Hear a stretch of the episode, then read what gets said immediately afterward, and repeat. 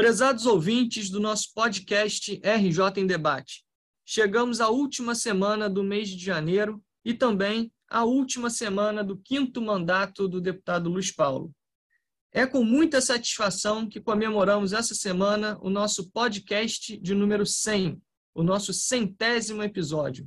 Foram semanas em que o deputado Luiz Paulo apresentou os mais diversos temas da atualidade, sugeriu, entrevistou autoridades, apresentou propostas, esclareceu temas importantes do seu interesse, caro amigo ouvinte. Meu nome é Pedro Rogar e esse é o podcast RJ em Debate. Sejam todos muito bem-vindos ao nosso bate-papo dessa semana. Bom dia, deputado Luiz Paulo.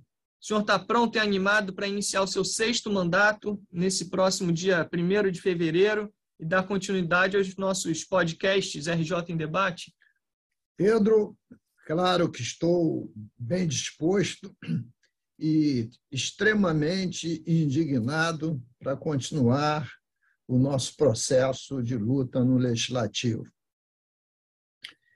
Eu, apesar de enfrentar muitos problemas na legislatura passada, com a legislatura dura e difícil, eu chego aos 77 anos animado, né?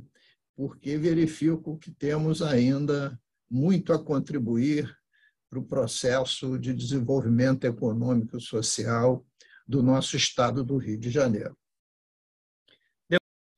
Deputado, vamos agora à nossa primeira pergunta desse episódio marcante, episódio número 100.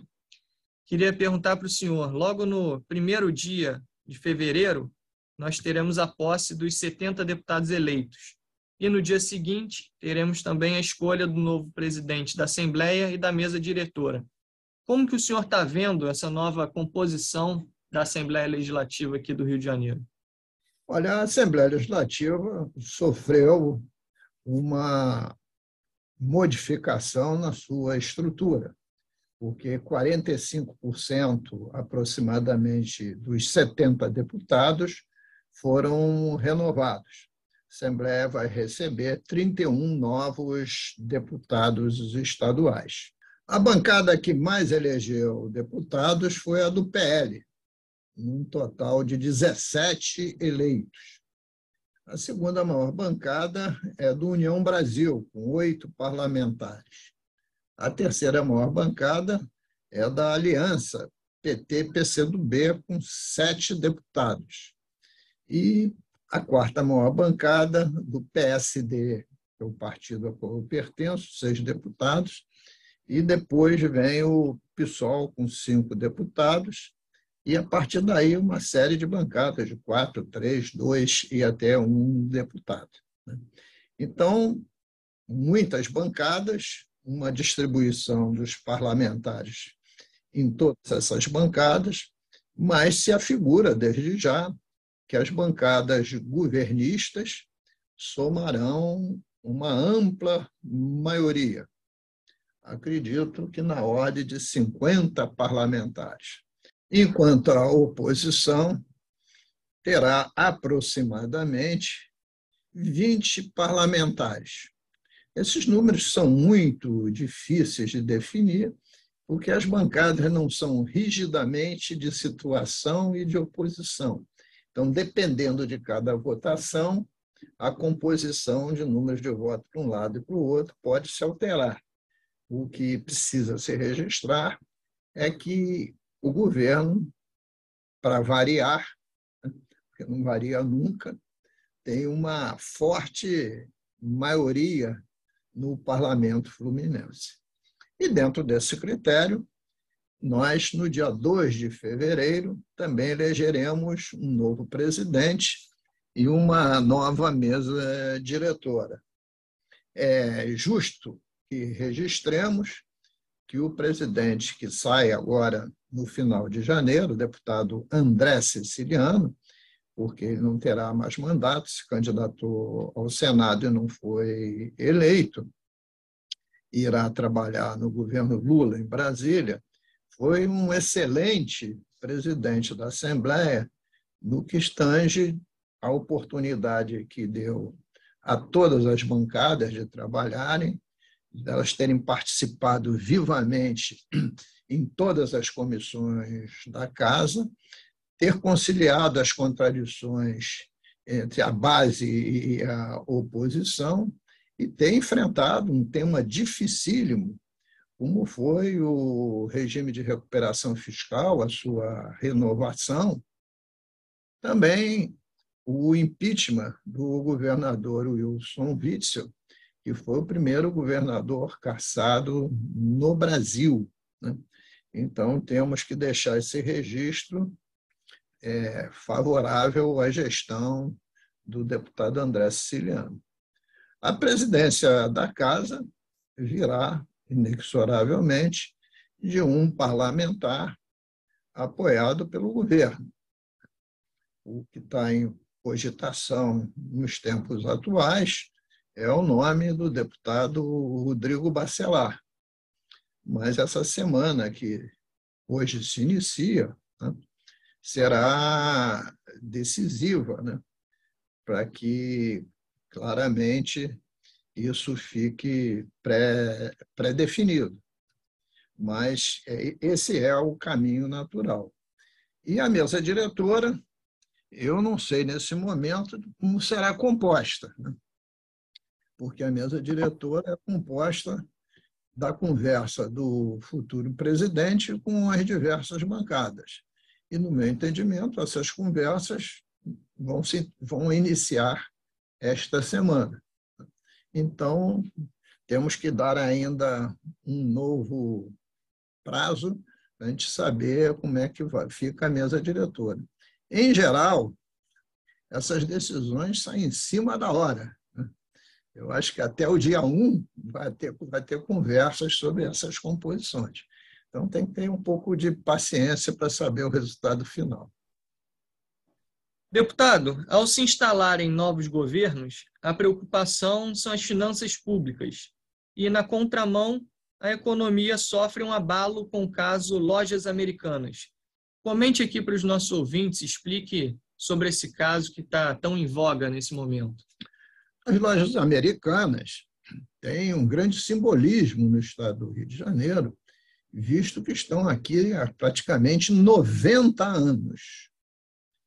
E fomos surpreendidos um verdadeiro escândalo. Né?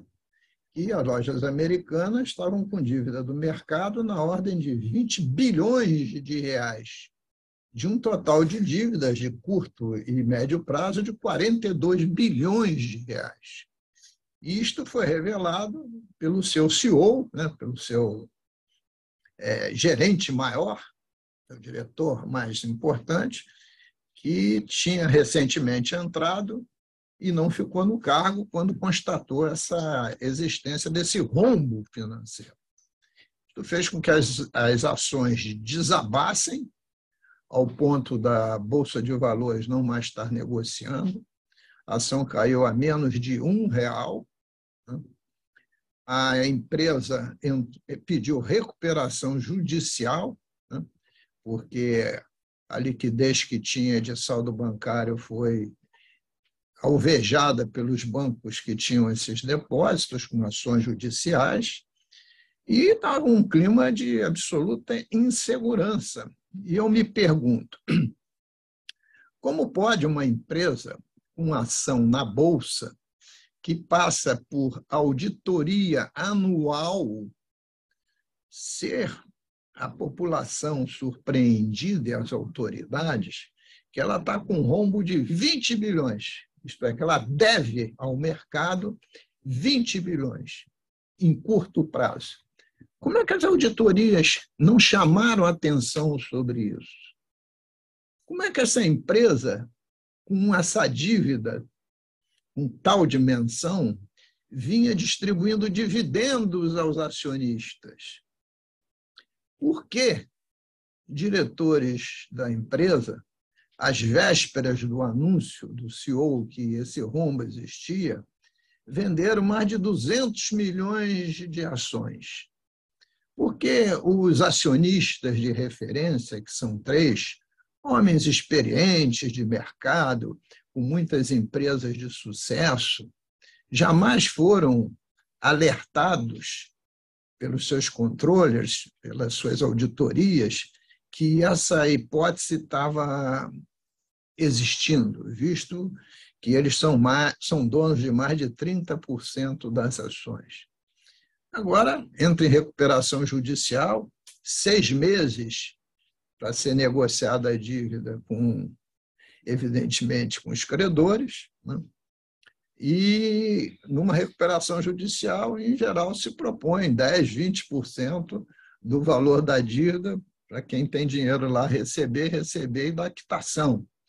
Será que quem tem dinheiro lá empatado vai querer dar quitação com 10%, 20% do valor para ter o, o acordo? Né?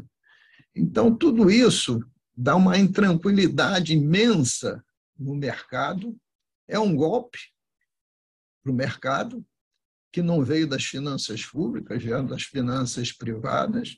Para o Estado do Rio de Janeiro, é uma ameaça imensa, que pode gerar 30 mil desempregos. Né? É, evidentemente que o mercado né, é, tem outras empresas do mesmo ramo que já estão de olho na possibilidade da americana não levantar a cabeça e aquinhoar parte desse mercado que eles dominavam. Mas isso tem que ser apurado duramente, porque também me pergunto como a Comissão de Valores Mobiliários da Bolsa, que aprecia, acompanha os balanços de todas as empresas que têm ações, não detectou também nada. Então, tem que ter uma investigação muito séria, muito profunda, para que tal fato não se repita. Né? É, eu acho isso inadmissível. Né? Eu acho isso uma tragédia na área econômica, uma quebra de confiança que gera desconfiança, inclusive, para o mercado internacional. Deputado, a Sônia, a Ana, nosso querido amigo Jorge, e tantos outros ouvintes enviaram mensagens pelo WhatsApp desejando sucesso em seu novo mandato. Alguma mensagem para estes e tantos outros que com certeza acompanham a sua trajetória parlamentar? Olha, eu queria dizer aos nossos ouvintes que temos mais uma legislatura pela frente, a chamada 13 terceira legislatura. Serão quatro anos. E estarei aqui na Assembleia, dando aqui, me dedicando, é, o meu conhecimento, a minha experiência e a força de trabalho junto com a nossa equipe, onde se destacam pessoas absolutamente talentosas e competentes, para que a gente possa continuar nossa luta pelo estado de bem-estar social, isto é, para aquele estado que interfere na economia para dar direção a ela, que cuida das políticas públicas básicas de educação, de saúde, de assistência social, de segurança pública e também da nossa previdência. E esses cuidados só podem existir de fato se a gente tiver um funcionalismo público concursado, muito bem qualificado e justamente remunerado. E também se tivermos as finanças públicas muito bem geridas, porque não tem política pública sem investimento. E para ter investimento, que gera desenvolvimento econômico e social, tem que ter caixa. E você só tem caixa se as finanças forem bem administradas. Então, nós estaremos aqui exatamente olhando toda essa trajetória, criticando, propondo, fazendo tudo aquilo que for possível para que o Estado do Rio de Janeiro dê certo a bem da nossa população fluminense. Deputado, além da sua participação sempre atuante de parlamentar, fazendo parte de comissões, presidindo outras, aprovando leis, propondo saídas para as crises que o Estado enfrenta, o senhor também encontrou tempo para atuar como professor da ELERJ, que é a Escola do Legislativo do Estado do Rio de Janeiro, no curso de Gestão Pública, ministrando a disciplina Controle Externo da Administração Pública, nesse ano que passou, de 2022. Conte para os seus amigos ouvintes sobre a sua experiência. Olha, Pedro, eu sou professor pela minha natureza. Eu sou engenheiro, mas já, já durante muitas, muitos e muitos anos eu sempre me dediquei ao magistério, quer seja como professor de titular de topografia na Faculdade de Arquitetura, onde lá ministrei essa disciplina por mais de 15 anos, quer seja em muitos momentos da minha vida também dando aulas particulares de forma como como, como autônomo, professor autônomo das mais diversas disciplinas, desde de matemática, passando por estatística, por português. Então, eu sempre tive muita satisfação em dar aulas. E no mandato, muitas e muitas palestras a gente já proferiu nas mais diversas universidades do nosso estado.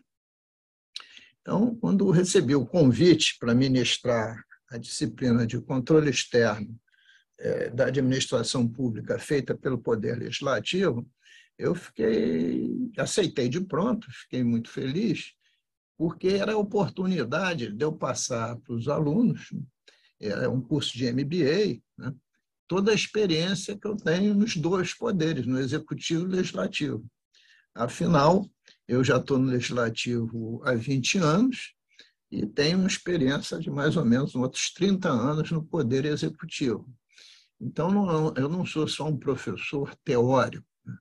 Eu vivencio e tento passar para os alunos exatamente o, o lado de aplicação de toda essa teoria, que a teoria constitucional dos três poderes, dos três poderes independentes e harmônicos entre si, e que o poder legislativo deve fazer o controle externo da administração pública, com a ajuda, com o auxílio imprescindível do Tribunal de Contas do Estado. Então, foi com muita alegria, com muita satisfação, que ministrei essa disciplina para duas turmas. Foram aproximadamente 70 alunos né, de MBA, e um aproveitamento muito interessante, com produção de trabalhos é, muito importante, ministrando provas, avaliações, então, uma, uma, uma boa e, e renovada experiência que me deu muita satisfação e acredito que tenha sido também de bom proveito para todos os alunos. Deputado Luiz Paulo, amigo ouvinte, chegamos ao final do nosso centésimo episódio do podcast RJ em Debate. Continuamos convidando você, ouvinte, a continuar participando conosco a cada semana sem esquecer de convidar seus amigos também para dar sugestões e que assim possamos estar sempre em sintonia com você. Peço, como sempre, para que vocês sigam as redes sociais do deputado Luiz Paulo, Facebook deputado Luiz Paulo, no Instagram Luiz Paulo underline DEP e sigam, curtam o nosso podcast RJ em Debate também no Spotify e no YouTube. E agora vamos ao quadro Bola Dentro e Bola Fora, com os pontos positivos e negativos da semana, na análise do deputado Luiz Paulo.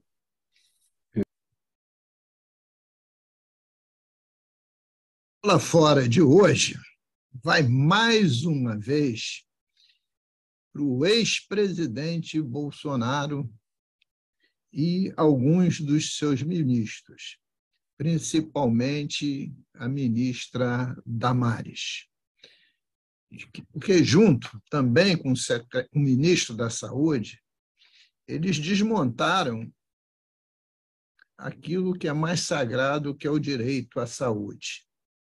E também o fornecimento de medicamentos aos povos Ionomani. E com isso, tivemos 570 mortes. Mortes por contaminação de mercúrio, mortes por fome, por miséria, morte por doenças infecto-contagiosas. mortes que poderiam ser evitadas se os 21 pedidos que foram feitos ao governo federal, oriundos daqueles que estavam vivendo a desgraça que passava os povos de Onomani, fossem acatados. Então, é inaceitável tantas e tantas mortes por inação do governo central, do ex-governo Bolsonaro. E é urgente que sejam tomadas providências muito rápidas e muito profundas, ainda mais sabendo que o território Yanomami está totalmente invadido por mais de 20 mil garimpeiros. Então, esses atos pretéritos não podem ser esquecidos pois envergonham a nossa nação.